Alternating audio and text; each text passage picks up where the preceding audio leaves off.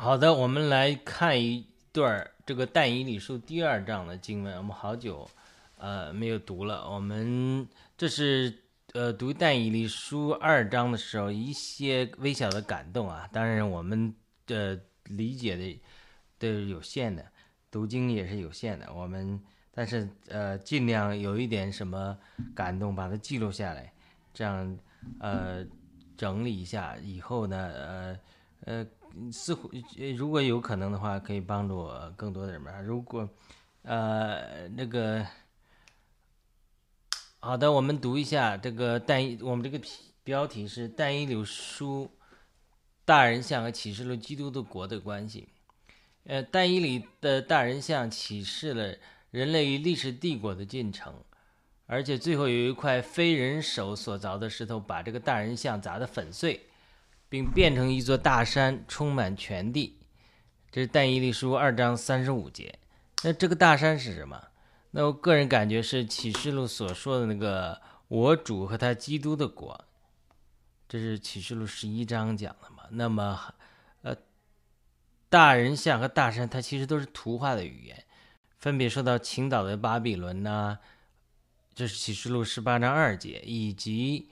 呃，世上的国成了我主和他的基督的国，这是刚才讲的启示录十一章十五十五节。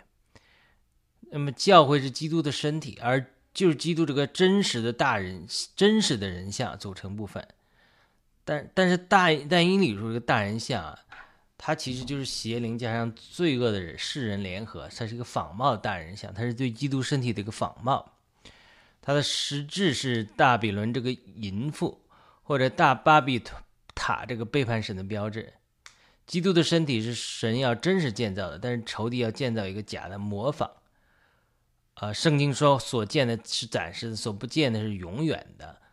零后四章十八节，在神的智慧中，神许可人在暂时的空间和时间中建造人的国，并预先定准他们的将年限和所住的疆界，要在他们寻求神或者可以揣摩而得。其实他离我们个人不远。使徒行传十七章二十七节，无论尼布甲尼撒还是法老，无论是巴比伦国还是埃及，都是神手里的工具，为了神的选民以色列或者基督徒的救恩效力。尼布甲尼撒和法老都不能僭越神的权柄，以为国度是自己的。神的时间如果到了，神会拆毁他们的国度，交给别人。等神给人类的时间到了。所有地上的国度都要被砸碎，带进我主和基督的国，甚至撒旦和邪灵在这个最后时间来临之前都有机会诱骗人。但是神的时间到了之后，就会最后审判他们。但以理书启示的人类进程是启和启示录，呃，最后启示的末世的审判有着异曲同工的作用。其实我们就最近在读这个但以理书面一个意象，一个大人像。我把企图把它和启示录这个基督的国联系起来的一个，呃，一个一个一个一个关系吧。那是不熟悉的人，呃，我们简单讲一下但以理书的背景，就是但以理书就是呃，但以理是以色列人，呃，以以以色列人背，因为以色列人背叛神，对不对？神。呃，应许或者神预言，有一天以色列人的后裔要被尼布甲尼撒，就是巴比伦王掳到巴比伦七十年。这好像是谁？这是耶利米预言的。那么但伊里就是被掳走的人中间的一一一一部分几个几个犹太贵贵胄里面的后裔吧。所以到了这个。呃，尼布甲尼撒那里之后，尼布甲尼撒就有一天做了一个梦，但就忘了这个梦了，所以他又叫这些解梦的人，所以叫术士啊、哲士啊，就是说用现在的话，用基督教的话就是先知，用这个世俗的话就是这这些人还不是先知，这些人就属于那种算卦的、算命的，啊，跳大神的，大概这意思。这些人呢，术士、哲士要给他解梦。但是他又不告诉他的梦是什么，因为他忘了，就是这么这么回事。那是他就把这些所有的，就是这个，这些术士、哲士，这所谓的呃这种呃通灵的人嘛，都叫来了。如果你们不能把我的梦告诉我，而且不能给我解梦，我把你们都杀了。所以在这种情景中，很多人都说我我我们怎么能给你解梦呢？你都没告诉我们，呃，我们怎么给你解梦？我们给你解不了这个梦。所以你不讲，你咋就生气了，生气了就要把他们，呃，是是这个都杀了。当然，但伊里也属于这个同龄的人，哲士。术士之类的，他就求这个太监管那个太监长说：“你通融我们一下，先不要杀我们。那我看看去给他解这个梦，能不能给他解？”所以他就去祷告去了。去祷告之后，然后呢，呃，就得到了从上天来的感动，然后给他这个解梦。这就是但以理书这个意象的一个重要一部分。你知道这个圣经中。很多异梦异象是非常难懂的，其中最难懂的就是但以里的异梦，呃，这个是比较深奥的。那就这种情况下，他到底做了个什么梦呢？就是但以里祷告上帝的时候，上帝给了但以里这个意象，就是到底尼布甲尼撒做了个什么梦，以及怎么解梦，就告诉但以里了。所以但以里就去告诉。尼布甲尼撒王就是巴比伦的王，说你到底做了个啥梦？啊，这个梦大概就是说，你看见一个大人像，这个像巨大极其光耀，站在你面前样子可怕。这个大人像就头是金的，胸膛和膀臂是银的，肚腹和腰是铜的，腿是铁的，那脚是半铁半泥的。然后他在看的时候。就有一个非人手，不是人手做出来的石头，梆砸在这个半腿半铁半泥的脚上，把脚砸碎了。不光把脚砸碎了，个铁呀、泥呀、铜啊、银呐、金呐，都一同砸得粉碎，就是个大人像砸得粉碎了，就好像河场的糠秕一样被风吹散。然后这个打碎这个像的石头呢，非人手做的石头，成一座大山，充满全地，就大概就是个梦。然后他就解这个梦的意思，就是呃，王你是金头，后面还有四个国兴起来，分别是这个都不应你不及你，所以它叫银铜铁和半铁半泥，大概的意思。到最后的时候，呃，这个半铁半泥的时候，所谓列有这个呃呃脚趾头十个脚趾头，他是说铁与泥掺杂。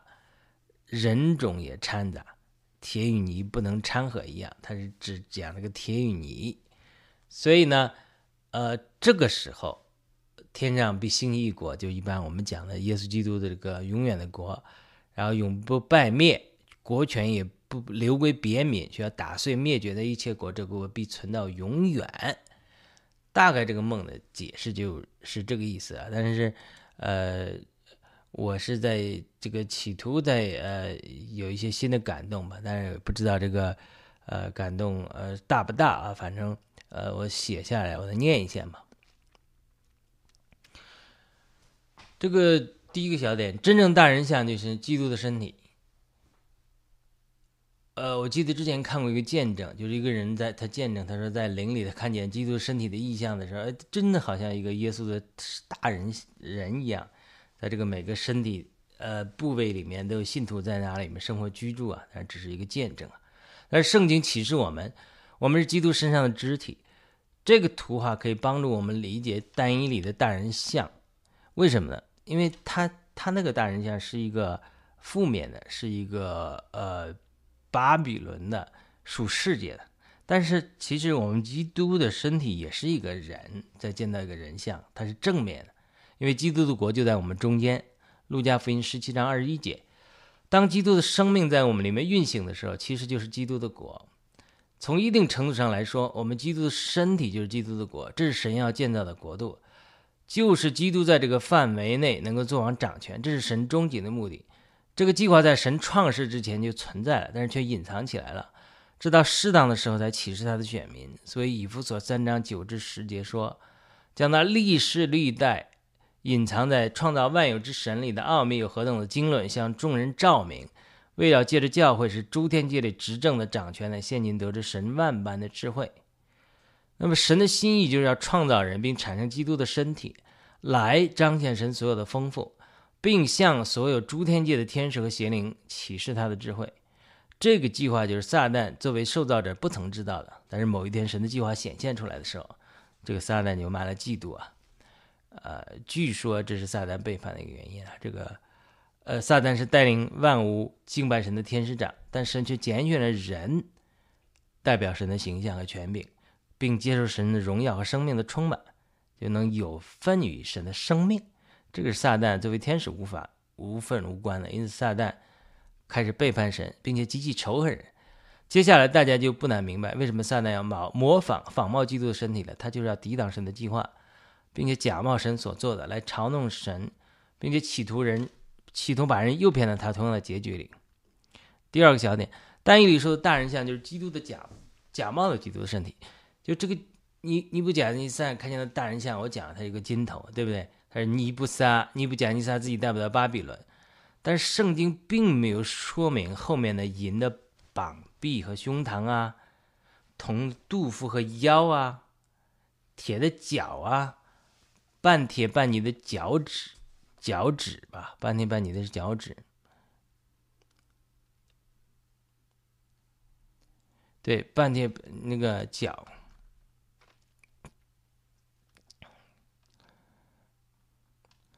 半铁半泥的脚和脚趾，这个是是什么铜的？脚腿是铁的。腿是铁，半铁半泥的脚趾，所以，呃，那那有一些解经家怎么解释的？这是传统的解释，一种解释，这是我得救的教会的解释，就是说，他们分别代表马马代波斯帝国，就是公元前五三九年征服了巴比伦，征服巴比伦。公元前五三七年，古列王让犹太人返回耶路撒冷，然后就是马其顿，然后希腊和罗马帝国，再加上前面那个巴比伦，认为这是五个帝国。那罗马帝国是公元前六十三年开始统治以以色列，公元七十年，呃，摧毁耶路撒冷。这种说法认为，就罗马帝国虽然灭亡了。但是现在英美帝国呀，整个世界帝国还是罗马这种帝国的延续，这是一种解释。另外一些解经家认为，他们分别代表马代波斯、希腊。希腊是公元前三百三十一年亚历山大征服波斯帝国，然后罗马帝国，然后英美帝国的这种解释，再加上最开始的呃巴比伦帝国，作为这五个帝国。英美帝国是一因为一九一四年至一九一八年。第一次世界大战期间，美英世界霸权崛起。这个说法里没有马马其顿帝国，但是这是两种说法，岂不是？是不是还有其他的说法？可能还有。我接受的教导是前一种说法，他把波斯帝国分为前面亚历山大建立的马其顿帝国和他死后分裂形成的希腊帝国。但是我思考这两种说法，都发现一个问题，这个问题就是说。如果将来兴起中国呀、俄罗斯啊或者非洲一个大国的话，那么如何解释如何解释这个大人像呢？对不对？我很难说这个是不可能，因为至少我们看到了中国现在的崛起会成为世界上最有影响力的大国。但是中国并不是罗马帝国的一部分，也不是英美帝国的一部分。除了中国在政治、军事和经济上的崛起有目共睹，而且真的有可能成为世界帝国之外，这是一种情景。那有有人说中国。呃，会有大复兴啊，这个是呃也我也有这样多次感动吧。那这个大复兴会对中国的社会政治带来极大的影响和变化，甚中国很可能甚至成为一个基督教的国家。但是我们知道，美国也是个基督教的国家，它其实还美国也是做一个帝国，它作为一个帝国的政治上很多上做所做的不一定都是出于神。它因此中国成了一个基督教的国家，它有没有可能成为？新的一个帝国，那当然将来还有其他的国家，对不对？这个我觉得上面两种解释过于线性，过于被时间和人类历史现有的进程限制住了。如果主的再临延迟的话，那么我们人类历史会不会还可能发生更多帝国的更改？那即使是包括英美帝国崛起之前，其实还有葡萄牙帝国和西班牙帝国对世界的殖民，以及以及天主教借着他们的传播。所以英美帝国也没有代表近代所有的帝国。换句话说，如果我们解经，如果基于人类已经发生的历史的话，我们可能并没有完全的图画，因为很多事情还没有发生，甚至发生的事情，大家解读的角度就不一样。呃，所以我企图从另外一个角度解释啊，不一定对啊。就是尼布贾尼撒在梦中看到的大人像，其实他当当时并没有完全发生，因为只是他做这个头，后面的几个国还没有发生，它是一个意象的图画。当时只有巴比伦王国这个头。其他的身体还没有建造出来。那如果我们把最后一个帝国解释为罗马帝国或者英美帝国的话，它都无法解释为什么在第五国那些列王在位期间，有一块非人手所凿的石头把脚打得粉碎，带进一个国存到永远。这是但以理书二章四十五节。在我接受的教导，我们的教会那个原得救的教会教导就是说，哦，将来罗马帝国复兴，就欧洲欧盟复兴。啊，这个十国里面有出一一国，什么有敌基督，是从欧盟里面出来的，所以他将欧盟是罗马帝国的复兴，所以也算罗马帝国。他是这样解释，说在末世的时候这样会带进，那这是一种说法。好了，那这里虽然说到砸到脚，但是之后也说其实脚砸的会受大人像也都砸碎了。换句话说，我们知道到这个第五国列位列王在位的期间，呃，或者说将来他这种说法说的这个欧洲兴起，呃，这个是这种呃欧盟一样的国家，或者说的敌基督这种让罗马帝国复兴这样的国家的时候，对吧？呃，他这个列王在位期间，那无论如何，巴比伦帝国和尼布甲尼撒就不在了。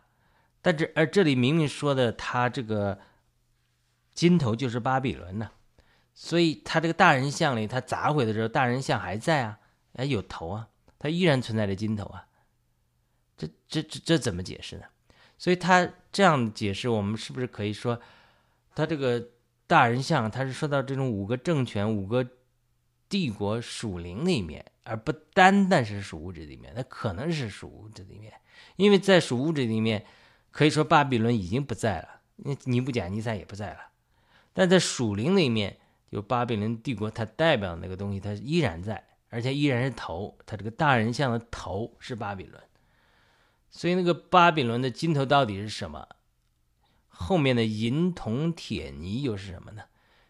我个人一个猜测啊，就是描绘人类政权不断堕落和远离神的一个图画。因为金子是预表神的性情啊，因为神直接对付了尼布甲尼撒，他也在这个呃但以理给他解梦之后，给但以理下跪上香颂赞，呃天上的神，呃包括后来神对付他之后，但是他的后裔伯沙撒完全忘记了神，并得罪了神。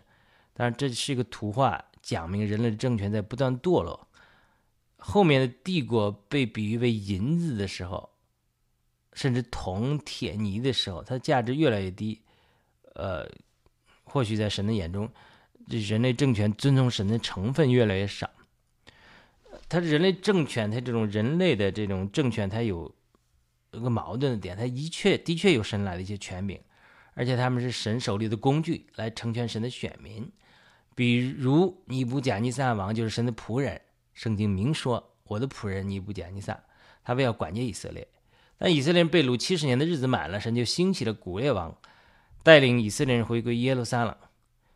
神都有他的时间，不仅以色列人被掳的日子有时间七十年，而且整个人类历史其实神都有有时间的安排的。仇敌固然希望模仿神的工作，建造一个属灵的大巴比伦，他的目的是来诱惑人敬拜撒旦。但是在神的智慧里，神也神使用仇敌做我们的脚凳，这是诗篇讲的。让仇敌做你的脚凳，帮助我们骑上马。我记得有有一次，我在网上碰到一个年轻小伙子，小孩，他很喜欢读经，有的时候就通过各种渠道，我们有交流啊。那个时候有的时候一个在一个网上的平台上，呃，有读经的节目，那个平台还挺多人看的，一下子好多人跟我互动啊，就有个小孩子。年轻人，中学生吧，他就很喜欢读圣经，跟我互动。他说：“哎，那上帝既然是美善的，为什么上帝允许撒旦的存在？”我我就给他讲了这个经文，我说这个圣诗篇告诉我们要神是让你仇敌做脚凳啊，你一个小孩子，你是我们君王啊，神要训练我们，让我们这个骑马，但是你的身量不够高啊，那个马骑不上去啊，你怎么办呢？我就问他，他说那我们踩个脚凳或者那个脚环嘛，我说是啊，圣经告诉我们撒旦仇敌就是我们的脚凳啊，让我们骑上马，他是来训练我们的。让我们生命成熟，让我们管制仇敌，管制邪灵。我给他讲，我他他就不明白，说神既然是美善的，对吧？神也没创造撒旦，撒旦背叛了之后，天使堕落为撒旦，那为什么允许撒旦做工了？我就我就给他讲这个经文，我我就让他想，呃，这些事情其实仇敌在这做我们的脚凳，撒旦看似要害我们，最后呢都成了我们的脚凳。帮助我们骑上马，就是我，我跟他讲，我们，因为我们是神的王子，我们都是神的儿女，我们神的王子。保罗也说，岂不知你的命运，你们的命定要审判天使呢吗？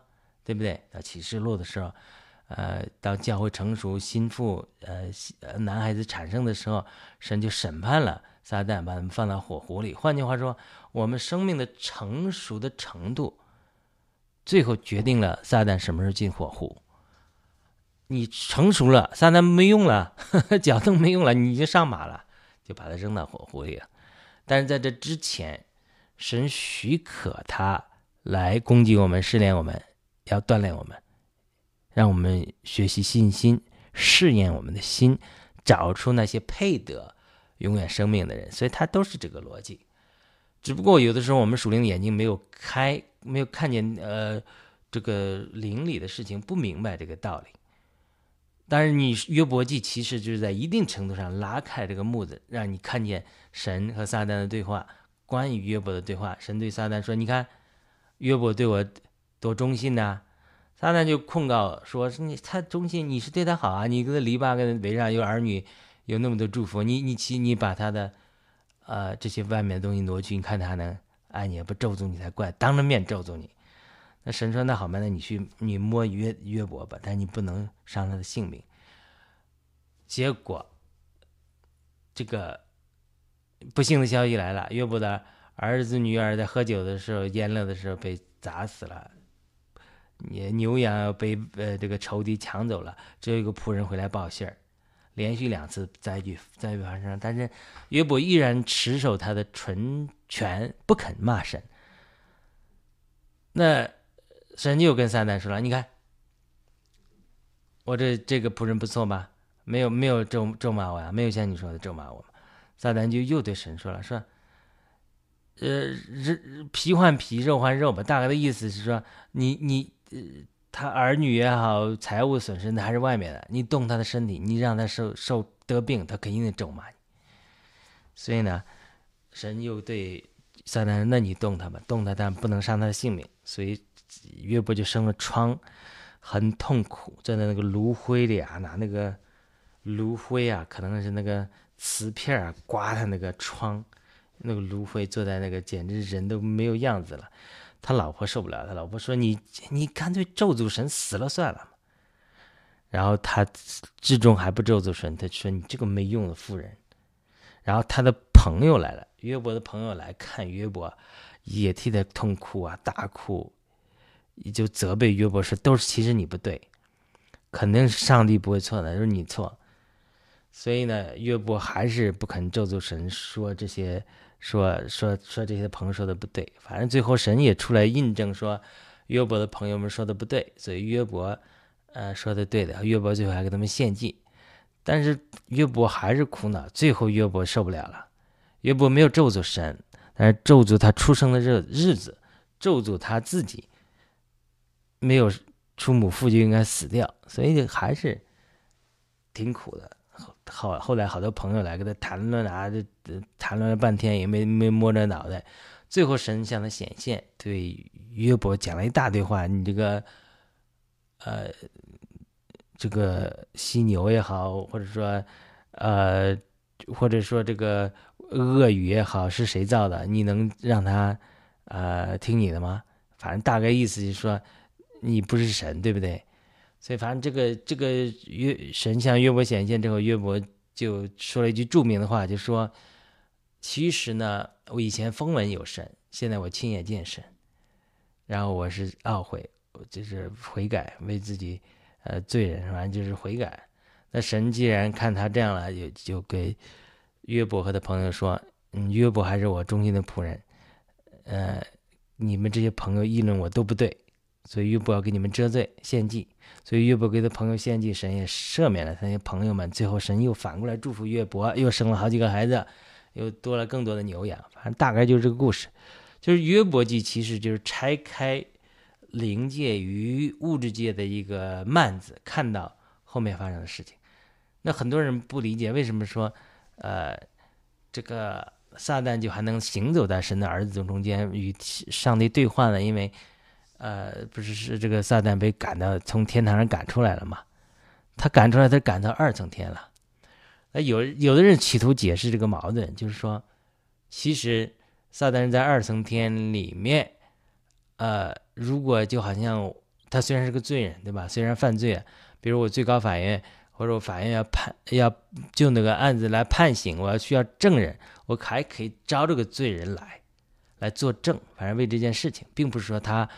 呃，圣别到可以进天堂，不是这个意思。他是说，是来这个法官传讯他，大概呃一这样的意思吧。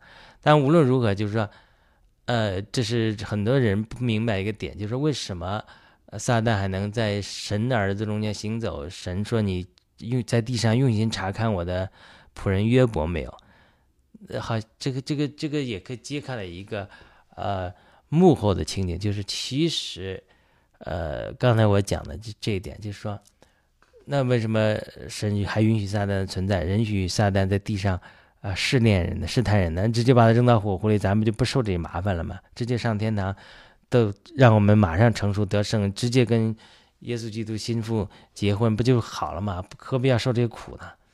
对不对？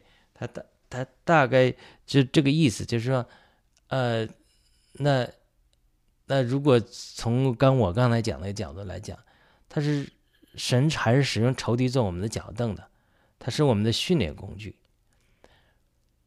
因此呢，神允许他在一定程度上做工，为了试炼我们，也为了成全我们。那我举了另外一个例子，我刚才举了一个仇敌做我们脚凳，就是骑马的例子。你身高不够。你你爬爬不到马上去，所以你要有个脚凳，就是撒旦给你个拦阻。但是你如果你能征服撒旦，你踩在的脚凳上蹦就跳到马上去了。这就是神的智慧，就是撒旦的背叛。撒旦不是神创造的，神创造的是一个敬拜天使，他叫 Lucifer。但是他他背叛了之后，他成为撒旦。那背叛了之后，那神可以直接把他扔到火湖里就没事了，人就不受试炼。但是神与许可的试炼人，要把人的软弱暴露出来，让人认识到他们需要神。那另外一个呢，需要耶稣基督救助，因为耶稣基督才经受过了撒旦的试炼。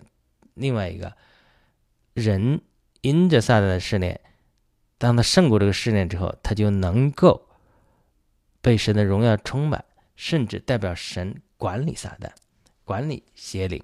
这就是神对于。呃，教会和人的命定，所以它它是一个成全的工作。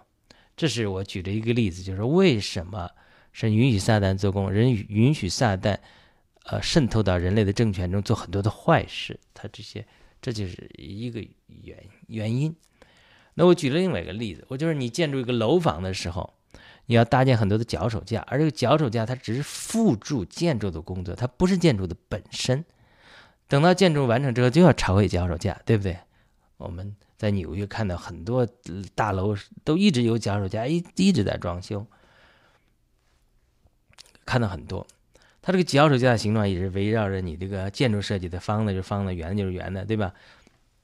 形状上好像是建筑，但并不是建筑本身。所以我再用这个脚手架的比喻，就是同样在一定程度上，撒旦所做的工作，它其实可以从反面映射神要所做的工作。神使用这个，这神不是以作恶以成善啊，这个不要搞错了。但是神的智慧中，使万有互相效力，叫爱神的人得益处，这样讲比较准确。好了，那我们讲了消极的一面，那么积极的一面就是神的工作就是建造基督的身体。他人类帝国会有各样的掺杂，这里面有神的旨意，有撒旦的渗透，所以人类的政权其实一个混合体，就是这里巴比伦的大人像。保罗一方面说到罗马书十三章一节说，所有的权柄都是从天上来的，掌权的、配件呢都是神用来维持公义的，这是一方面。但是另外一方面，撒旦也渗透到人类政权，利用人的贪婪做出罪恶的事情。所以，因此从这个角度来说，我个人的一个猜测就是金人金银铜铁铁泥混合，以及他们分别所预表的五个帝国的变化，巴比伦和之后的四个帝国。或许是指撒旦的掺杂越来越多。呃，圣经这里讲了半铁半泥是如何，以及他们人口也不能混合，这么讲。那我接触教导是半铁半泥预表末世帝国，一半是民主国家，像泥一样软软的；一半是专制制度，像铁。这都是不同的解释啊。那现在我提出另外一个解释，就是说，它这个半铁半泥比起铁来，或者比起铜来，比起银来，比起金来。它可能是预表末世的帝国更加拒绝神，里面的贵重的金属更少。主耶稣在马太福音十二十四章十二节说：“只因不法的事增多，许多人的爱心就渐渐冷淡了。”这是他在回答门徒关于末世什么时候来的时候说的话。然后他在十三节接着说：“唯有忍耐在忍耐到底的，必然得救。”然后耶稣又说，就十四节又说。这国度的福音要传遍天下，对万民做见证，然后末期才来的。所以我现在把马太福音二十四章、二十五章主耶稣末世讲那段末世的话，回答门徒关于末世的问题，又和但以理的书和启示录联系起来。为什么呢？因为他什么是国度的福音？其实就是砸回大人像那个非人所凿的大石头，它是基督，也是基督的福音，也是基督的身体的扩展，它是结合起来。然后就在主耶稣的马太福音二十四章十五节讲了一句非常有意义的话，这个我之前很早之前读经的时候就特别对这个印象深刻。主耶稣说：“你们看见那借着先知但以理所说的所行毁坏的可憎之物站在圣地，就可能讲了末世的敌基督站在圣地。然后他那有个括号，我不确定这是马太加上的还是主耶稣说的。”读这经的人需要会议，就是就是读但以理先知所说的这段是会议，这个会议给我印象很深的印象。然后之之后，耶稣就说：“但在那事情发生的时候，最好不要发生冬天，你们要祷告，不要发生在安息日，免得你们可以逃跑，怎么的？也不要怀孕什么的。总之，大灾难的时候，你要祷告神能够兴起，呃，保守你。”就可见耶稣的解释，启示录后面的预言又还会讲到启示录那部分，以但以理的意象，它其实都联系在一起的。为什么耶稣教导门徒读但以理书的预言要会意？啊，我就算是马太写的，那也是圣灵感动写的，对吧？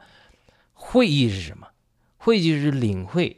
但以理这个先知话语，它作为一个图画的语言或者这个先知性的预言所表达的这种精髓，你不能是光字面的理解，你要读它那个灵力的意思。那精髓是什么？它这个灵力的意思什么？这我个人猜测啊，它这个灵力的意思，这个精髓是什么？就是人们建造巴别塔也好，建造巴比伦帝国也好，就巴比伦王，你不讲一下建造巴比伦塔、巴比伦这个大人像让别人敬拜也好，他都是为了宣扬自己的名，到最后，呃。呃，他做了另外一个梦，那个树被砍了，对不对？丹尼里也告诉他，你不要骄傲，要谦卑，神能保守你，祝福你。但是有一天他在台上走的时候，忽然想啊，这一切天下不都是我的吗？没说完，天上就话又说出来，我要把你赶出人类，你要吃草如牛，直到一个时期满了，然后他就吃草如牛，长着指甲来，然后呃被天路所沾，然后过了一个时期，他又恢复理性，他又赞美神，就是他。他之所以他被受到神的这个管教，是因为他这种骄傲、宣扬名，这种骄傲，人类骄傲的背后，他就被撒旦，其实就被撒旦利用了。撒旦利用的人就是人的骄傲，看似他们在宣扬自己名，其实是在敬拜撒旦，因为撒旦的背叛的原因就是骄傲。当人在骄傲中时，其实是敬拜了撒旦，而神要拆毁巴别塔和这里砸毁大人像的精髓都是一致的，就是要打碎人们对偶像的敬拜。所以这里的实质就是会议，这个实质是谁？就是什么？就是谁得着真正的敬拜？主耶稣说：“呃，父是灵，敬拜他的也在灵和真理敬拜，对不对？那么撒旦要夺取人的敬拜，而神也要得着人的敬拜。所以，因此谁得到敬拜，就是这个大人像。”和这大人像被砸毁的这个实质，撒旦利用了人类的政权和人类的骄傲，建立了对自己的敬拜。这就是为什么巴比伦王国早就灭亡了，而这个大人像的金头依然还在，还是巴比伦。在这个印象里是这样的。那么，历代人类政权建造的是一个属灵的大巴比伦，它就如果是物质的巴比伦国，它已经灭了。为什么你这里到末世的时候？第列武王列王在位的时候，还有这个大巴比伦像呢，还有巴比伦做头呢，对不对？他就从这个来讲，他就是他，他是一个属灵的大巴比伦，他是一个属灵的大人像，但是他是个基督的身体的仿冒版。他们的敬拜对象是撒旦，而从天而降的石头是基督和他的身体，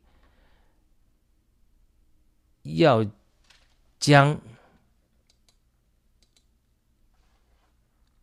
要把为着撒旦敬拜建立的大巴比伦全然砸碎，而建造基督的身体，带进对神的敬拜的人，就是启示录讲的，是基督神和他基督的国，直到永远。启示录十八章二十一节所说，有一位大力的天使举起一块石头，好像大磨石，扔在海里，说巴比伦大城也必这样猛烈的扔下去，绝不能再找到了。这是启示录十八章，那么启示录十九章的时候就有心腹的婚宴。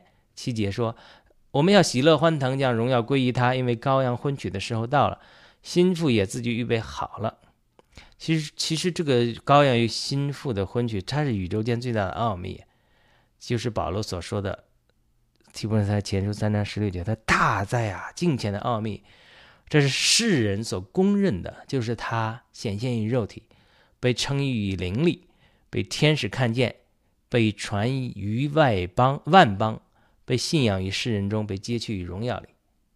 那么道成肉身的基督，他不仅要拯救我们从最终释放出来，更要让我们生命成熟，迎娶我们成为他的心腹，把我们带到一同带到荣耀里。格雷西书三章讲，这是神终极的计划。虽然大巴比伦的倾倒发生在启示录十八章。但是，其实，在启示录十一章男孩子诞生之后，就已经奠定了基础，因为心腹已经快要成熟了。因为在那里就是说到启示录十一章讲了讲了说，呃，地上的国已经成了我主和他基督的国。那么启示录十八章二节在说大巴比伦倾倒了，这就是这个对大巴比伦的审判。我觉得启示录讲了这个大巴比伦的审判。和青岛其实和呃这个单一里的大人像，它是有异曲同工的地方。当然，我也加上了耶稣在嗯主耶稣在马太福音二十四章、二十五章讲那个末世的情景，特别提到但一里读但一里的书要会议，要会议。我觉得它的精髓就是说啊。刚才我我讲的就是谁得着这个真正的敬拜？那我前面讲就是说，其实神是要得着人的敬拜，但是撒旦要抢夺人的人的敬拜。但在这个过程中，神允许他 play out，允许他一定程度上他在这呃折腾事儿。一方面，他是对我们的一个试炼；另一方面呢，对我们一个成全。如果我们征服了撒旦的生命上成熟，经过。这个过程，我们就筹集成了我们的脚凳，我们也能最后审判天使，这是我们的定命，对不对？你生命不成熟，天使都不服你啊！你有一天神上神说神说我不需要审判天使，我已经审判了天使了，但是我命令我命令人审判天使啊！我听过一个人讲说，他说为什么上帝呃审判了天使撒旦了，怎么还是让他在这折腾呢？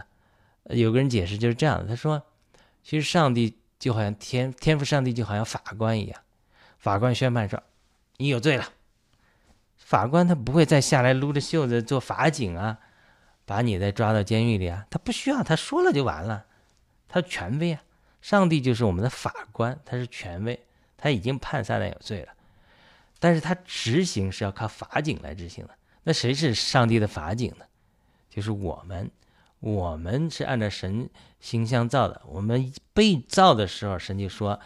呃，繁衍增多，管理海里的鱼、空中的鸟、天上的飞鸟、地和地上一切的爬物和昆虫和爬物，蛇，地上一切的昆虫和爬物。那里有人讲的爬物就是指蛇，指邪灵，就是神造我们的时候，撒旦背叛在先，但神造我们的时候，就是替代，呃，撒旦没有堕落之前，Lucifer 的。工作就是带领万物敬拜神，那是神创造呃 Lucifer 天使长他的一个重要的功能。但是他背叛了之后，在神的智慧里，当然也是神雨过的永远的计划里，神要人代表他的形象，被他的生命充满，带领万物敬拜神，这是神给人的荣耀命定。那撒旦不服啊，说我没做好，我我犯罪了，我堕落了。你人做好了吗？他能经过试炼吗？我没经过试炼，我骄傲了，我犯罪了。你人能经过试炼吗？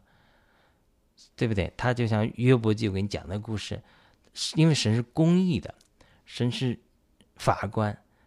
那如他撒旦他在可以辩解的时候，那神通过撒旦对人的这种试炼。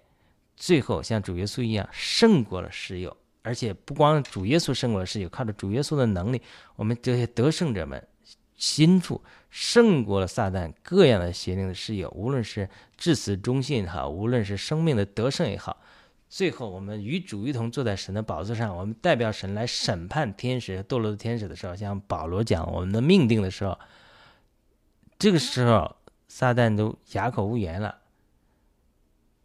这个雷克乔呢，他在他的末世决战里，他也说了一个意象，他就说，他跟一个天使也对话，他说他说你们这些，他说天使对他说啊，他说你们不知道你们在地上多幸福，你说我们在天上吧，都都见到神，所以见到神的荣耀，所以你没有不敬拜的，但是你们在地上都看不到神的荣耀。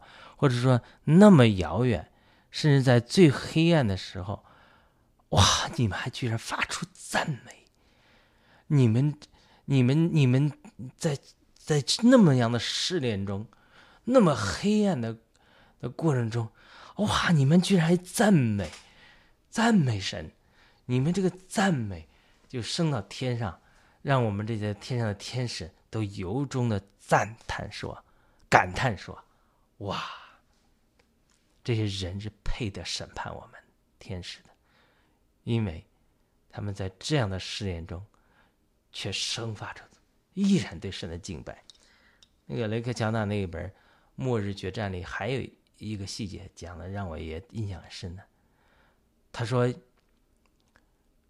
他说这个这个，他看见异象中看到一个小小的教会，哇，很软弱。”很多的试炼，结果他们在最艰难的时候，他们却集体向神发出赞美和敬拜。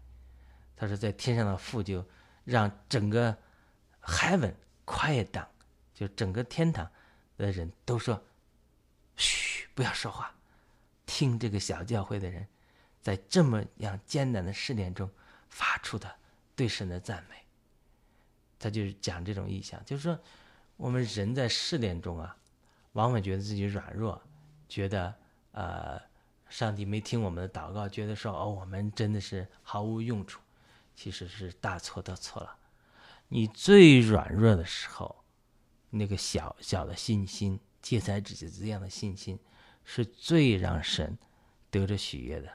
你觉得是最不被神注意的时候，暗中的祷告，神，你在。你在你的暗室里、密室里的祷告，神是听见你的祷告的，而这个祷告是在神对神来讲是最最宝贵的。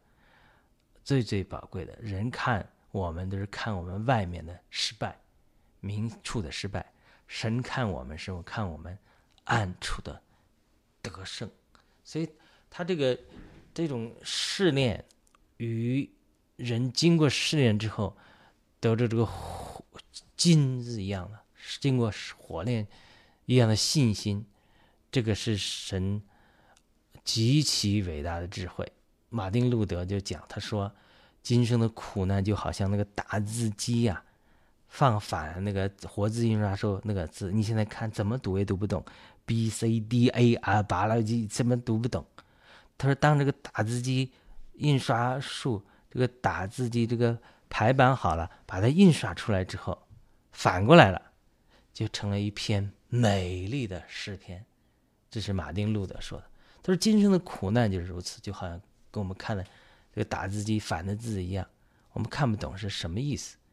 但是呢，等我们到永世的时候。”我回头再看这些苦难的时候，这些试炼的时候，就是一个美丽的诗篇。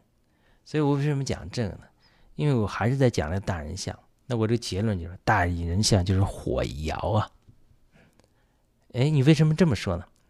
因为但以理看见大人像那个意象，以及以耶稣在马太福音二十五章对末世那个解释，就不法的事情增多。以及启示录的大巴比伦倾倒，它其实都是一致的，就是马太福音二十五章主耶稣说的，不法的事增多，让人的爱心冷淡，夺去人对神的敬拜，就是撒旦。换句话就是说，撒旦不法的事情对人的试炼，这个就是大人像的本质。但是万有在都在神的手里互相效力，让爱爱神的人得益处，对不对？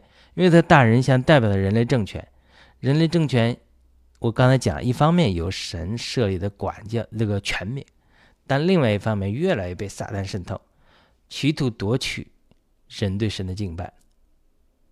但是呢，即使是这样，即使是这样，即使是呃我们面临逼迫、面临试炼、面临整个人类政权的不断的堕落，包括现在欧美政权的堕落，但是神都在使用这些环境来为神的选民效力。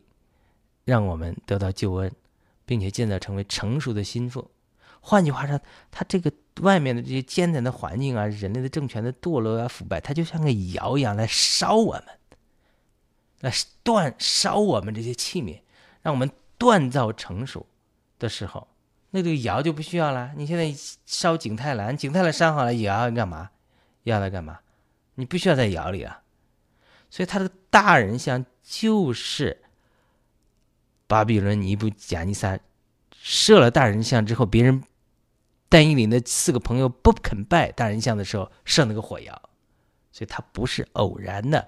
说尼布贾尼撒设了个大人像，设了个大人像之后，就有人不拜那个窑，不拜那个大人像，而就把它放火窑里。他就是大人像，就是火窑。大人像就是人类政权的总和，就是人类政权被撒旦渗透之后作恶的总和。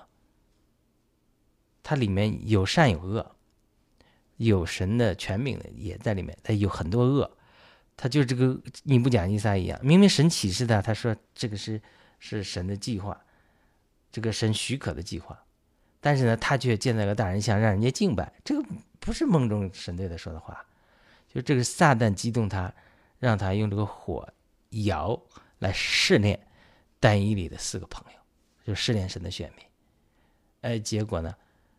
这个试炼的结果呢，让这但以理的四个朋友的信心如同火炼的金子一样宝贝。因为但以理的朋友不愿意敬拜大人像，被放进火窑的时候，人子第四个人基督与他们同在，拯救了他们，对不对？他是他就是他是他是连在一起的，不是说哦，忽然讲到大人像，就第二个马上就就是火窑烧他们。大人像就是火窑，整个人类建的。整个敌撒旦也好，敌基督建造这个人类的这个政权也好，邪恶的系统也好，或者这个属灵的大巴比伦也好，就是一个网罗，给人一个苦难的窑。人类的一切苦难和政权带来的苦难，它都是这个窑，要烧我们，像烧丹椅里的三个几个朋友一样，三个朋友一样，要把我们练得如精金一样。到末世的时候，敌基督兴起大战的时候，他神也同样，他也在苦难中在在这种与神与那些呃不屈服于敌基督、不像不接受受印的人与他们同在。无论是肉身死亡，或者说呃嗯呃经历过患难这些人，他都是神与他同在，然后最后得胜。呃，人每每个人得胜的经历有不同，但是这个是。前面我读的时候感动还不多，因为写呀、想啊也不太明白。但是到后来的时候，我就有这个感动，就说这种撒旦的试炼也好，我们艰难的环境的试炼也好，今天我们看到的这个世界上各种黑暗势力对我们的试炼也好，它是神手中的大人，它是这个大人像，它是负面的，它是大巴比伦的一部分。我后面也讲，大巴比伦不光是政治的、经济的、军事的、宗教，它整个是。人类的罪和邪灵撒旦联合体，是假冒的基督的身体。他这个神允许这个大人像存在到一个地步，就是一个火窑在烧我们。等有一天我们练好了之后，神就砰把这个窑打掉了，我们这里面这个练好这个景泰蓝或者金金就亮出来了。基督的心腹，荣耀的心腹，与基督同坐婚宴。啊，高那个高，我们要喜乐欢腾，因为羔羊婚娶的时候到了。呃，这个信徒也自己预备好了，我们在新天新地的与基督新郎新妇啊，好的无比。因为什么？撒旦扔到火湖里，敌基督扔到火湖里，因为不需要他了。我们已经练出来了，对不对？在这之前，神许可他们试炼我们，这就是神的。极大的智慧，这是神极大的智慧。所以，呃，历代以来大复兴之前，人们都抱怨说啊，世界黑暗的不得了，已经到世界末日了。每一次你过去看过去大复兴的历史，人类都都是的这个人们都是这么讲。但是神都会降下来复兴的火，改造这个社会，这个整个社会因为大复兴啊，呃的来临，大复兴的人得救啊，呃，社会道德改变呐。这个社会气氛改变啊，呃，整个文化改变啊，它都是这样一步一步来的。所以，我们现在也是面临这样一个点，大复兴马上就要来临，而且已经在来临的过程之中了。整个大批的人要得救，呃，但是在这个过程中就有这种窑，到处都是这种窑，这种苦难，这种火窑。其实它是为什么？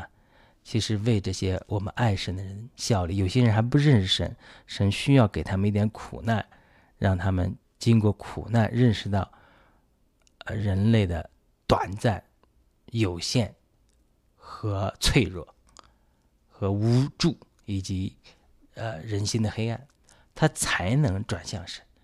这是对不信的人，那对于信主的人，他也需要这种窑的试炼，让他。能够更认识神的救恩的丰富、丰满，然后我们舍弃世界，能够追求在主里的生命的丰满。所以，他他这个呃呃，戴以礼书，他这二章的启示这些大人像啊，跟大那个启示录大巴比伦呐，跟马太福音二十五章讲的主角讲的不法的事啊，它都是一致的，就是这些不好的事情，它其实是。对我们的一个试炼，呃，我前面还讲了脚手架的事情，它它是个脚手架，你建筑好了之后，脚手架就会拆毁了。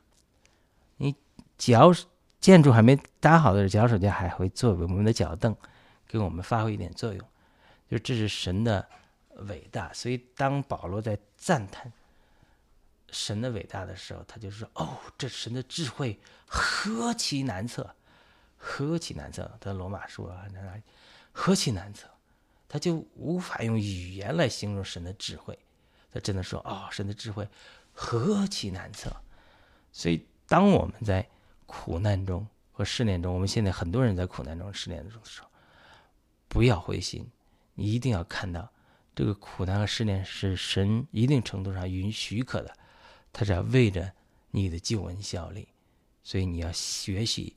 在苦难中降服于神，神就在你的身上做出美善的事情。好的，我们对于但以理书第二章的一些感动，我们先分享到这里。呃，我们下次再讲，因为最近比较忙，我还有很多没有写的。最近读启示录五章、六章、四章、五章有一些感动还没有写，读约翰福音二十章、二十一章也有一些新特别新的感动，感觉是圣灵的光照吧。啊，我要最近把它整理出来，然后再分享给大家。